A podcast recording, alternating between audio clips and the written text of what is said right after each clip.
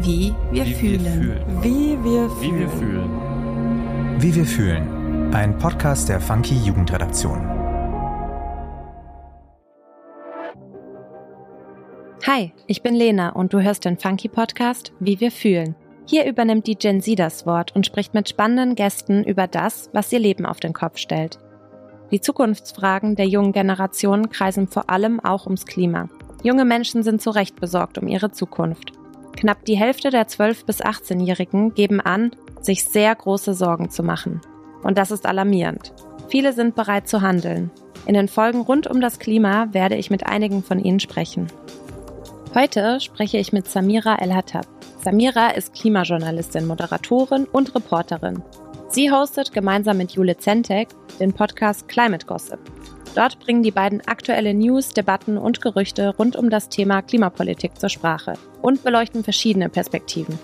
Denn politische Themen in Verbindung mit der Klimakrise haben so ihre Tücken. Klimapolitik, Wirtschaftsfragen und die Klimaberichterstattung werden kontrovers diskutiert und polarisieren immer wieder. Mit Samira spreche ich heute darüber, weshalb das so ein schwieriges Thema ist und was guten Klimajournalismus ausmacht. Liebe Samira, schön, dass wir heute sprechen können. Ja, danke für die Einladung. Wir fragen unsere Gästinnen alle gemäß unseres Podcast-Mottos gerne zu Beginn. Wie fühlst du dich heute? Ja, ich muss ehrlich sagen, ich sitze in Köln und äh, hier ist das Wetter sehr, sehr grau und es ist schon dunkel, obwohl es noch gar nicht so spät ist. Das zieht mich ein bisschen runter momentan. Also ich habe das Gefühl, gerade so, ich bin eigentlich nicht so ein Wettermensch, dachte ich zumindest früher immer. Aber dieses Jahr ist es echt schlimm, dass ich die Sonne ganz doll vermisse. Also ich schaue ein bisschen in den grauen Himmel und bin ein bisschen sad. Kann ich gut verstehen. Hier in Berlin sieht's nicht anders aus, wettertechnisch. Ich würde direkt reinstarten, weil ich dich ja schon vorgestellt habe. Was hat dich zum Klimajournalismus bewegt? Tatsächlich ist das relativ unromantisch, würde ich sagen, weil ich habe mich einfach beim Instagram-Account klimaneutral beworben, weil da war eine Hoststelle ausgeschrieben und ich hatte sehr doll Lust, ähm, auf Social Media mehr zu arbeiten. Ich habe davor sehr, sehr viel Fernsehen gemacht und ich hatte Lust auf die Arbeit bei Social Media und hatte mich davor schon mit dem Thema auseinandergesetzt, aber ich glaube, so wie wir uns alle irgendwie am Anfang mit dem Thema auseinandergesetzt haben. Also wir wissen alle, es gibt irgendwie den Klimawandel und es ist alles ganz, ganz schlimm, aber ich hatte auch damals schon nicht so die Lust, mich da so tiefer mit dann auseinanderzusetzen, weil es einfach, ja, ich kann das halt sehr gut noch verstehen, weil es einfach viel ist und man irgendwie ohnmächtig diesem riesen Thema gegenübersteht. Aber ich habe mich da beworben und wurde dann genommen und dann war es ja quasi mein Job, mich sehr detailliert mit den Themen dann zu beschäftigen. Ich glaube, meine erste Woche war Klimaaktivismus, weil ich generell diese gesellschaftspolitischen Themen sehr, sehr spannend finde. Und dann hat es mich richtig gecatcht und ich bin vor allen Dingen so in diese klimapolitischen Themen total reingefallen, weil ich dann irgendwann gecheckt habe, okay, krass, was da politisch gerade passiert oder auch nicht passiert. Und dann hatte mich das Thema total. Und jetzt möchte ich eigentlich über nichts anderes mehr sprechen. Also es macht mir super, super viel Spaß, über das Thema zu berichten, weil es einfach so vielfältig ist. Und das hatte ich, glaube ich, vorher nicht so richtig gecheckt. Ja, Klimathemen sind irgendwie alles. Und deswegen auch gut, wenn es Leute gibt, die sie gut greifen können. Genau darüber möchte ich ja heute mit dir sprechen, vor allem über Klimaberichterstattung. Zuerst einmal, was verstehen wir darunter? Das ist eine sehr, sehr spannende Frage und da könntest du jetzt quasi verschiedene Antworten von verschiedenen Menschen bekommen. Also ich würde sagen, Klimaberichterstattung ist eben eigentlich gar nicht so zu sagen, ich mache jetzt Klimaberichterstattung, sondern es ist quasi ganz doll zu schauen, in welchen Themen steckt diese Dimension mit drin. Also wenn wir über Wirtschaft sprechen, wenn wir über Gesundheit sprechen, wenn wir politische Themen, gerade jetzt äh, wurde der Haushalt ja gesperrt vom Finanzministerium, da steckt alle so Klimadimension mit drin. Also quasi zu schauen oder zu wissen, was das für Klimapolitik bedeutet, ist, glaube ich, für mich Klimaberichterstattung und nicht quasi, ja, so ganz, wie man vielleicht das sich vorstellt, zu sagen, keine Ahnung, das sind jetzt zehn Tipps, wie du dich klimafreundlicher ernähren kannst oder wie du dich klimafreundlicher bewegen kannst. Das ist für mich zum Beispiel gar kein Klimajournalismus. Also für mich ist es wirklich, sich anzuschauen, in welchen Themen steckt diese Dimension mit drin und das dann halt gut erklären zu können. Aber auch sowas wie die Gletscher schmelzen, weil XY ja, man kann das ja auch nicht alles ganz klar trennen, aber für mich war das immer eher so der Wissenschaftsjournalismus. Also Leute, die sich damit seit Jahren auch schon auseinandersetzen und das ja auch schon ganz lange berichten und Expertinnen und Expertise dazu haben. Natürlich gehört das auch mit dazu, wenn man über Klima spricht, aber ich glaube viel interessanter, also ich habe letztens einen Podcast, dieser Alles gesagt Podcast von Zeit Online mit Friederike Otto gehört, wo sie auch gesagt hat, ey Leute, also wenn wir wirklich über Klima sprechen, weil niemanden, also natürlich juckt es ein, wenn die Eisbären irgendwie aussterben und das ist voll das krasse Ding, aber wir müssen mal wegkommen von diesen Bildern, wenn wir über Klima sprechen. Das ist eigentlich überhaupt nicht das, was das bedeutet, vor allen Dingen für Menschen, die jetzt hier in der Realität leben und vielleicht nicht so viel Geld haben oder so. Dann interessiert es vielleicht gar nicht, dass die Gletscher schmelzen und die Eisbären sterben, sondern es ist viel wichtiger zu schauen, was hier gerade abgeht und was quasi politisch hier getan werden kann und das gut zu erklären. Ich glaube, das ist die Kunst dann am Ende. Da sind wir auch schon direkt bei meiner nächsten Frage. Und zwar, was ist das Ziel von gutem Klimajournalismus? Also ich habe mal gelesen, erklären, warnen, bekämpfen, irgendwie auch in eine Aktion zu treten. Wie siehst du das? Bei Erklären würde ich, glaube ich, mitgehen. Das ist mir auch sehr, sehr wichtig. Ich glaube, warnen und bekämpfen, da würde ich mich so ein bisschen zurückhalten. Ich mache selber hauptsächlich öffentlich-rechtlichen Journalismus und finde das unfassbar wichtig da komme ich her und das will ich auch für immer hoffentlich weitermachen. Und da ist halt Warnen und Bekämpfen so ein bisschen, I don't know, ob das wirklich unsere Aufgabe ist im Journalismus. Also ich verstehe meine Aufgabe darin, es wirklich halt zu erklären und vor allen Dingen zu entlarven. Also wenn wir uns mal so diese ganzen Greenwashing-Geschichten anschauen oder diese ganzen sehr, sehr wichtigen investigativen Geschichten. Eine, die ich so im Kopf habe, war von der Zeit, wo quasi aufgedeckt wurde, wie eigentlich diese CO2-Zertifikate funktionieren, wo man sich dann quasi so freikaufen kann, wenn man CO2 ausgestoßen hat und dann werden irgendwo irgendwelche Bäume gepflanzt und die haben halt quasi rausgefunden, ja, so leicht ist das gar nicht und das ist irgendwie nicht so sexy, wie es klingt und wie das da drauf steht und ich glaube, das ist eher die Aufgabe und da würde ich quasi warnen und bekämpfen so ein bisschen rausnehmen, weil ich glaube, das ist Aufgabe von anderen Leuten. Also das heißt so ein bisschen erklären im Sinne von ein bisschen auch eine Kontrolle von Macht? Ja, natürlich. Also quasi vierte Gewalt, Journalismus als vierte Gewalt, halt wirklich ganz klar drauf zu schauen, äh, was macht die Regierung, welche Ziele stecken sie sich, wo reicht es, wo reicht es nicht. Ja, da hat man schon sehr, sehr viel zu tun, um ehrlich zu sein. Und dann halt genau zu erklären, warum das nicht reicht, warum das wichtig ist. Und da muss man gar nicht warnen oder bekämpfen, sondern man muss einfach nur, und das finde ich ganz wichtig, so finde ich öffentlich-rechtlichen Klimajournalismus auch so wichtig, wirklich einfach die Fakten auf den Tisch legen und klar, wenn man das kommentieren will, dann kann man das in Form von einem Kommentar machen. Aber ich hasse so diese Leute, die so mit dem Finger zeigen, weil ich selbst ja mich noch dran erinnern kann, dass das bei mir damals, als ich noch nicht so tief in dem Thema drin war und mich damit irgendwie tagtäglich beschäftigt habe, da war mir das auch mega egal. Ich glaube schon, dass es viel, viel besser ist, wenn man, ja, das wirklich einfach erklärt und dann auch in die Lebensrealitäten von den Menschen holt und aufzeigt, was das eigentlich mit uns zu tun hat. Und ich glaube, das ist auch total wichtig und da können wir wahrscheinlich auch noch viel, viel mehr besser machen, also diese Lebensrealitäten in Deutschland zu zeigen, warum auch wir jetzt schon von der Klimakrise betroffen sind. Ja, das ist ein gutes Stichwort, in die Lebensrealität der Menschen holen. Also der Mensch betont ständig, die intelligenteste Spezies auf diesem Planeten zu sein. Warum zerstört er dann sein eigenes Zuhause? Das ist so ein bisschen die Frage, die so offensichtlich ist. Und wenn es ja so offensichtlich ist, warum ist es dann so schwierig, das über Nachrichten oder Berichterstattung zu transportieren? Das ist fast absurd. Voll. Und ich glaube, wir alle haben immer wieder den Moment, wo man so, so einen Schritt zurücktritt und denkt so, what the fuck? Also warum? Das kann doch nicht sein. Also ich glaube, hat natürlich viel was mit Geldern und fossiler Macht zu tun. Also diese Lobby, die einfach unfassbar stark ist und auch schon sehr, sehr lange sozusagen Kampagne macht, um weiter fossil auszustoßen, um weiter Emissionen auszustoßen. Das ist einfach deren Geschäftsmodell. Also wenn wir über Öl, wenn wir über Gas reden etc., sind einfach sehr, sehr gut da drin, da ihre Interessen und Werte durchzusetzen. Und ja, es ist halt so ein bisschen, ne, also so quasi, warum schaffen wir es nicht, da besser drüber zu berichten, beziehungsweise das besser aufzuzeigen? Ich glaube, wir haben voll das Problem, dass das einfach nicht mehr bei den Leuten ankommt. Wenn wir über die Klimakrise sprechen, dann sind das halt immer sehr viel Negativnachrichten. Die letzten Tage, wie viel Studien irgendwie rauskamen. Ende November ist die Weltklimakonferenz in Dubai. Das heißt, da kommen immer jedes Jahr sehr, sehr viele Studien und Berichte raus, was quasi der Status quo gerade auf der Erde ist. Aber da hat man halt viel gehört, so wir schrammen gerade irgendwie schon die 1,5 Grad, wir steuern auf 3 Grad zu. Und das sind halt alles Nachrichten. Ey, das frustriert mich auch hardcore. Und wenn ich einen schlechten Tag habe, so wie heute, wenn es grau ist, dann kann ich das auch nicht gut wegstecken oder dann schiebe ich das vielleicht eher weg. Und da ist halt genau die Frage, wie man da, also es gibt ja sozusagen diese Idee vom konstruktiven Journalismus, also dass man irgendwie nicht so auf den negativen Nachrichten, also dass man immer versucht, da irgendwie quasi einen positiven Schwung sozusagen zu finden. Da würden jetzt Leute, die sich sehr, sehr intensiv mit konstruktivem Journalismus auseinandersetzen, wahrscheinlich mit mir schimpfen, aber so verstehe ich das ein bisschen.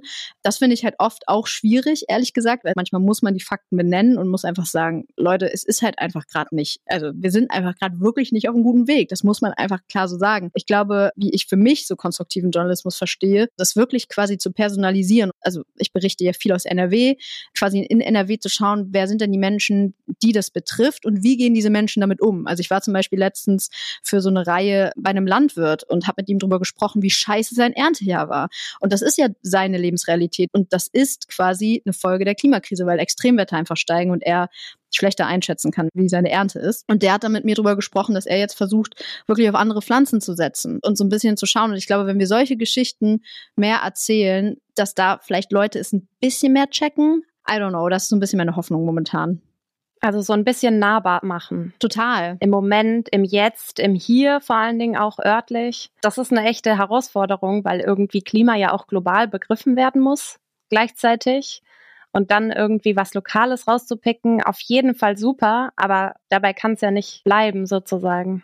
Nee, also das ist halt auch so eine Erfahrung, die wir gemacht haben, auch jetzt, als ich bei Klimaneutral, also bei dem Instagram-Account gearbeitet habe, dass es halt einfach die Leute überhaupt nicht juckt. Also wir, wir, hatten irgendwie so einmal eine Geschichte über Klimamigration, also quasi, was passiert eigentlich, wenn Inseln im Pazifik untergehen und die Leute einfach woanders hin müssen, hatten super Protagonisten, also Menschen, an denen wir die Geschichte erzählen konnten, also Leute, die, junge Leute, die uns wirklich richtig eindrücklich erzählt haben, also was das bedeutet, wenn das Meer vor der Tür steht und es wurde halt einfach überhaupt nicht geklickt. Und das ist halt so voll schwierig und wenn ich die Lösung habe, dann äh, sage ich dir nochmal Bescheid. ähm, ich weiß es auch noch nicht so genau. Was ich gerade für mich so ein bisschen entdeckt habe, ist halt so rumzuprobieren. Also was fühlt sich irgendwie richtig an? Was interessiert die Menschen auch? Und ich habe halt irgendwie echt festgestellt, dass halt wirklich diese personifizierten Geschichten bei mir auch nochmal so ein andere Aha-Erlebnisse gemacht haben. Und ich glaube, das ist auf jeden Fall schon nochmal ein anderer Weg, aber es ist auch wirklich schwierig. Das bietet sich auch nicht bei allen an. Also ich gehe total mit dir, denn schaut man sich zum Beispiel diese Flutkatastrophe im Ahrtal an, da war ein ganz anderes Gefühl dabei. Also vielleicht jetzt auch in Deutschland selbst, also unglaublich viele Menschen, die direkt betroffen waren, deren Familie betroffen waren und dann ist was direkt im Hier und Jetzt und fühlt sich dramatisch schlimm an. Und dann wurde ja auch eine Zeit lang einfach viel gemacht in diese Richtung. Also ja, ich stimme dir total zu. Das ist einfach das, was die Menschen erreicht. Und das ist ein guter Ansatz. Allerdings sind Klimathemen eben, selbst wenn sie im Hier und Jetzt sind, so leidige Themen, die ja auch gerne mal spalten, irgendwie polarisieren, große andere Fässer aufreißen oder wo sich einfach Diskurse verschieben. Und das ist ganz schön schwierig wahrscheinlich, so möglichst konstruktiv mit diesen Themen umzugehen ich glaube, ich bin da also auch noch ganz am Anfang, weil ich schon auch lange irgendwie der Ansicht war, einfach zu benennen, was ist und halt nicht immer sozusagen diesen Zwang zu haben, oder was heißt Zwang, ne? Das ist jetzt meine Lesart, aber so immer irgendwie so einen positiven Turn oder irgendwie nochmal irgendwas quasi zu kriegen für die Geschichte. Es ist halt wissenschaftlich voll belegt. Ne? Also ich, ich, ich rede, also ich, da bin ich so ein bisschen Boomer, alter weißer Mann mäßig, dass ich denke, nein, ich möchte das, aber es ist total, also quasi sinnvoll und auch gut, so viel wie man kann, würde ich sagen. Oder halt wirklich einfach quasi die Sensibilität dafür zu haben, Themen nicht immer so zu denken, wie man es gewohnt ist, auch aus seiner Nachrichtennutzung. Also ich habe selber, war ich auf einer Journalistenschule, da werden einfach Nachrichtenwerte gelehrt. Ne? Also das ist halt einfach ganz klar so, wahrscheinlich auf jeder Journalistenschule relativ same, same viele Leute, die journalistisch ausgebildet wurden und jetzt in den Medien arbeiten, so eine sehr bestimmte Vorstellung von, wie Nachrichten funktionieren oder wie Geschichten funktionieren und was die Leute interessiert, was die Leute nicht interessiert. Und da rutscht halt quasi die Klimakrise auch oft einfach runter. Also da vielleicht sich zu trauen, einmal so einen Schritt zurückzugehen und nochmal zu überlegen, okay, was muss ich hier eigentlich erzählen, wie erzähle ich das, ist, glaube ich, voll wichtig, wenn das Sinn macht.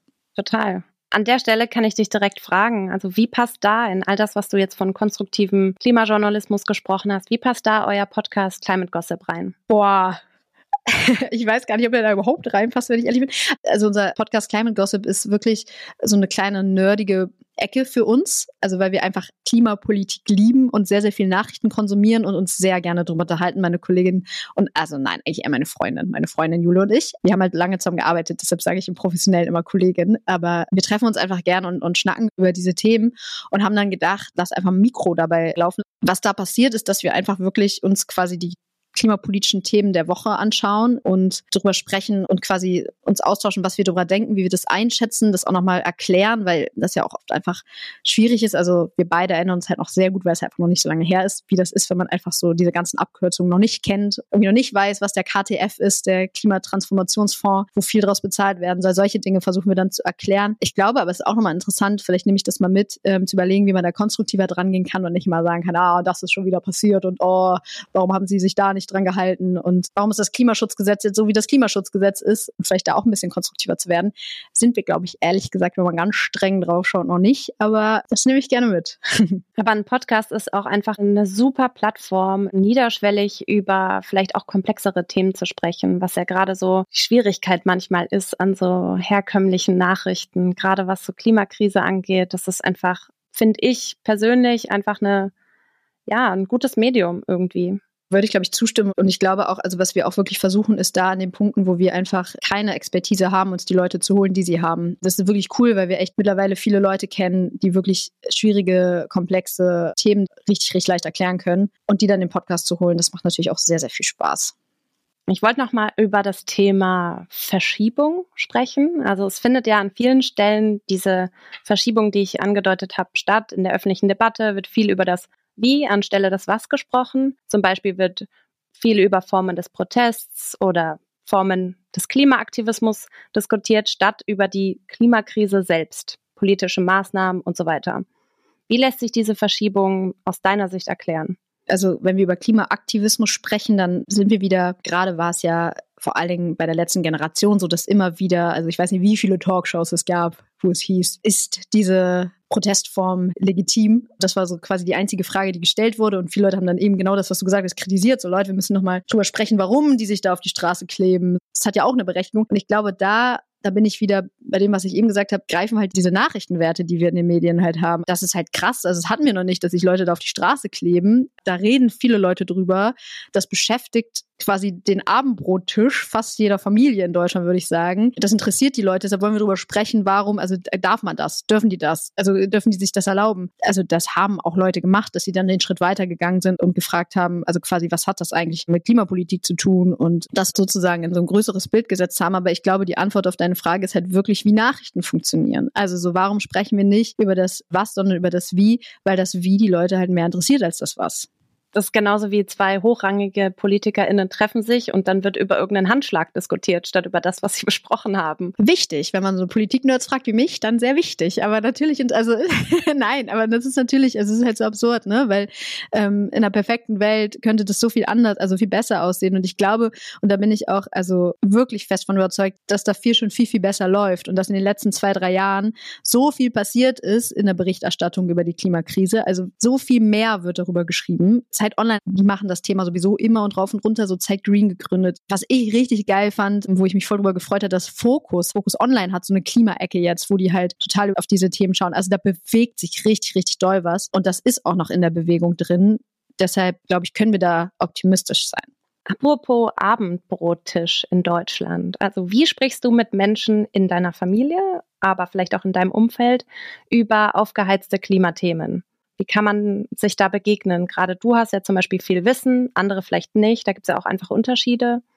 Also zum Beispiel Fliegen ist immer ein sehr großes Thema bei mir im Freundeskreis. Wenn ich da mal fliege, dann ist immer so, was? Wie kannst du denn jetzt ins Flugzeug steigen? Es geht überhaupt nicht. Und ich glaube, dass ich da mal, also genau das, was ich quasi in meiner Arbeit auch mache, versuche zu erklären, was so in meinem Kopf vorgeht, wie ich über die Dinge denke, wie ich sie einordne und dann halt quasi noch eine Reihe von Artikeln nachschicke, die dann wahrscheinlich nicht gelesen werden es geht an alle meine Freunde, nein. Aber so quasi so zu erklären, wie ich das Thema begreife, also wen ich dazu gehört habe, welche Wissenschaftler ich dazu gesprochen habe und warum ich dann halt denke, was ich denke. Also zum Beispiel beim Fliegen, also was ich auch mal so super krass finde, wie tief der CO2-Fußabdruck, wie tief der bei uns allen irgendwie sitzt. Ich weiß noch, dass ich im Englischabitur genau das gelernt habe. Ich habe in meinem Englischabitur, ich weiß gar nicht mehr, warum es Englisch war, es ging irgendwie um Australien, I don't know, aber da ging es um den CO2-Fußabdruck und ich dachte so krass, ja, voll, also da müssen wir alle draufschauen und also du weißt es wahrscheinlich auch schon, aber ich finde es trotzdem mal wichtig zu erwähnen, das ist halt einfach ein Produkt von einer fossilen Lobby. Ne? Also es hat sich, glaube ich, ich weiß gar nicht mehr jetzt, ich glaube, BP,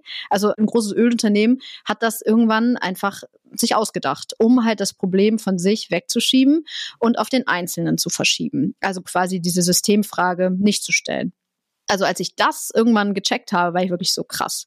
Und natürlich ist es wichtig, also um mich dann doch noch mal ein bisschen zu erklären, auf seinen Konsum zu schauen. Also ich würde jetzt nicht sagen, so es ist scheißegal, was du machst. Es ist nicht scheißegal, was jeder Einzelne macht, aber es ist halt trotzdem eine Strukturfrage und es ist wichtig, sich über seinen Konsum Gedanken zu machen. Aber solange sich das System und die Struktur nicht ändert, ähm, solange wir global gesehen den CO2-Ausstoß nicht verringern, wenn wir quasi weiter in den Fossilen bleiben, weiter Kohle verbrennen, weiter Öl und Gas, also dann kommen wir einfach auch nicht weiter. Ne? Und also so spreche ich dann mit meinen Freunden oder auch mit meinen Eltern drüber, was natürlich dann auch immer spannend ist. Bei meinen Eltern und mir war also viel so auch so dieses Thema Sanierung, also quasi so Wärmepumpe, PV. Ich habe das Glück, dass meine Eltern sich einfach auch sehr doll informieren. Das heißt, man muss da jetzt nicht so krasse Türen reinrennen, aber es ist schon spannend auch. Also es macht dann auch Spaß, quasi so sein berufliches Wissen weiterzugeben oder dann auch mal so, weil ich komme aus Bremen, die leben in Bremen und dann habe ich immer so, ja, okay, dann informiere ich mich für euch, dann frage ich mal an, was ihr da für Förderung bekommen könnt und so. Das ist natürlich auch cool. Aber ich glaube, das ist so der Rahmen, wo wir uns bewegen alle. Ich glaube auch, wenn man in den Dialog geht, irgendwie muss man Gemeinsamkeiten auch finden. Hey, was findest du gut, was finde ich gut, wo kann man sich treffen, weil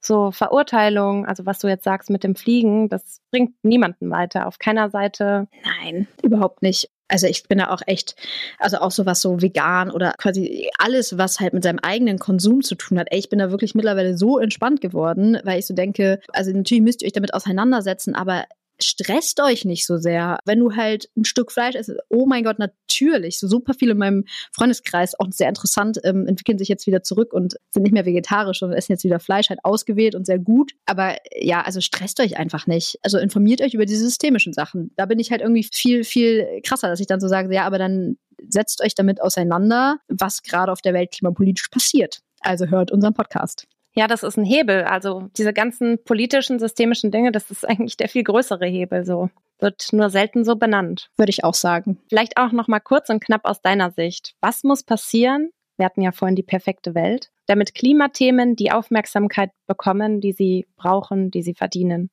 Also worüber ich gerade viel nachdenke, ist, wie wir die Klimakrise oder diese ganzen klimapolitischen oder auch generell diese ganzen Nachrichten in die Aktualität kriegen. Also weil ich selber sehr viel aktuell gearbeitet habe für Fernsehsendungen vor allem. Und ich da einfach merke, dass das einfach super schwierig ist, diese Themen da zu setzen. Da hat es hat viel mit diesen Nachrichtenwerten zu tun, also was wird quasi wie gesendet, was steht auf der 1, was steht auf der 2, was steht auf der 3, aber es hat auch viel damit zu tun, dass ich das Gefühl habe, dass in vielen Redaktionen das ist, dass man denkt, so ja, da haben wir doch schon jetzt tausendmal drüber berichtet, also über diese Temperatursachen zum Beispiel, die ganzen Hitzerekorde und so. Da kommst du schwer mit durch, wenn du den achten Hitzerekord dann hast, was ich auch voll verstehen kann, weil die Leute halt so sind, ja, aber das hatten wir doch letzte Woche Woche schon. Was ich voll spannend finde, und da denke ich ja gerade viel drüber durch, also wie kann man das mehr in die Aktualität hin, weil ich glaube, das wäre voll der entscheidende Punkt. Also, weil die Klimakrise, das ist ja sozusagen das, was auch alle immer sagen, die sich mit Klimajournalismus auseinandersetzen, die passt halt nicht so richtig in die Aktualität, weil das passiert halt nicht. Es ist nicht so ein Flugzeugabsturz oder irgendwas Schreckliches, was jetzt, es gab das einmal mit dem Ahrtal, mit der Flugkatastrophe 2021, da hatte man dieses Momentum, wo man halt einmal komplett drauf geschaut hat.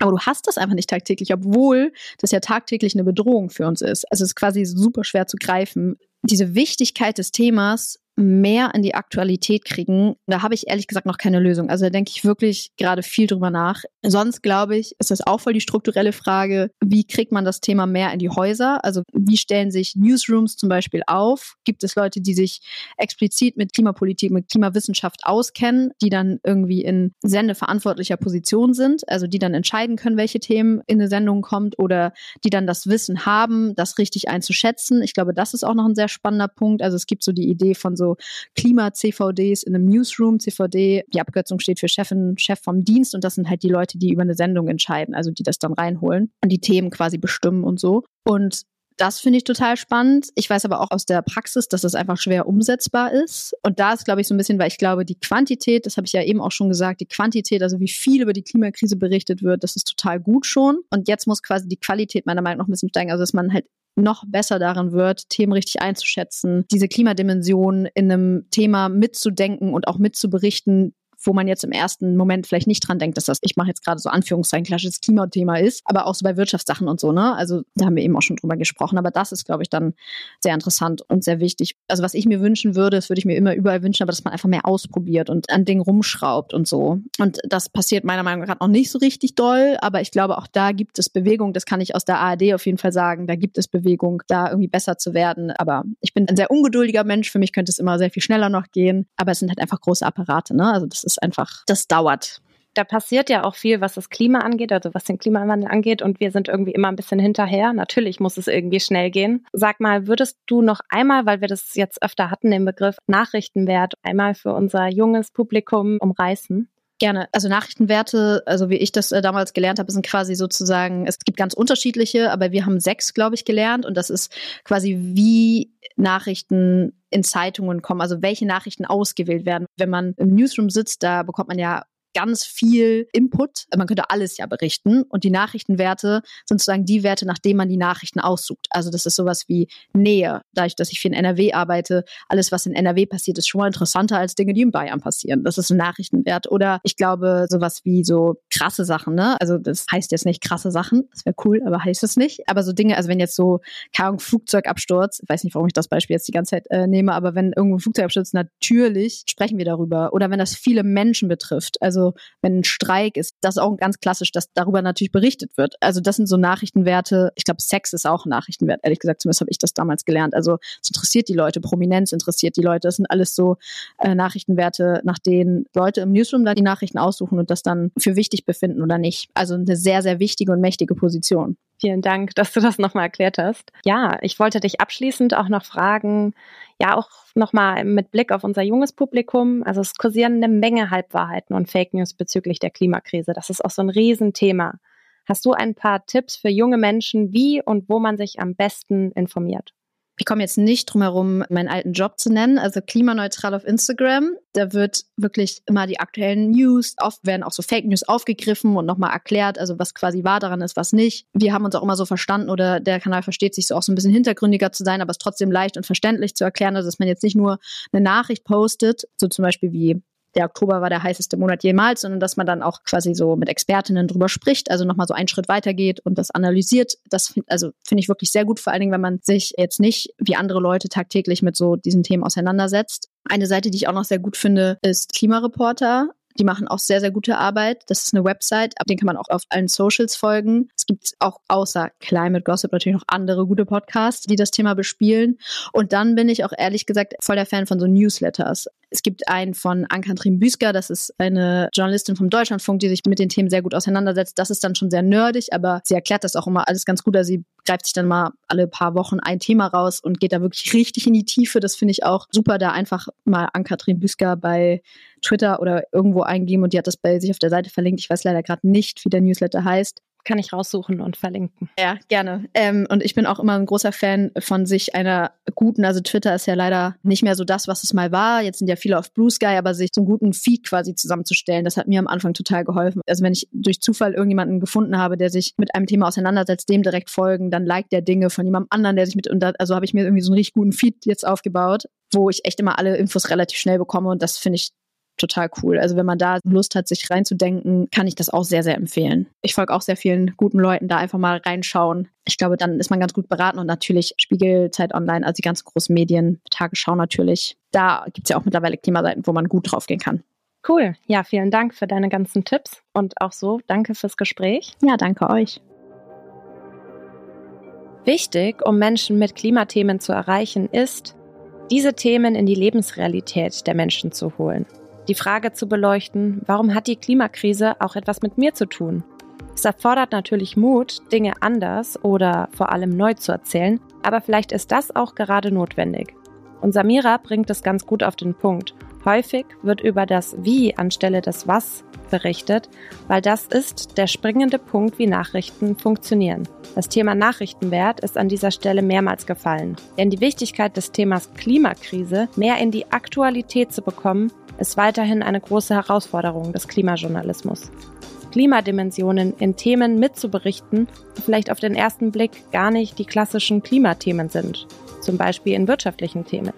Samira plädiert dafür, auszuprobieren, mehr Mut zu haben, rumzuschrauben und man sieht auch immer wieder positive Entwicklungen, was das betrifft. Und das gibt auch mir Hoffnung.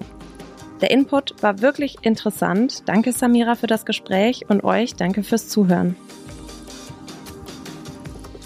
Wie wir fühlen. Ein Podcast der Funky Jugendredaktion. Produktion und Redaktion Lena Enders und Nina Sabo. Schnitt und Sound Markus Klose und Max Wiegand.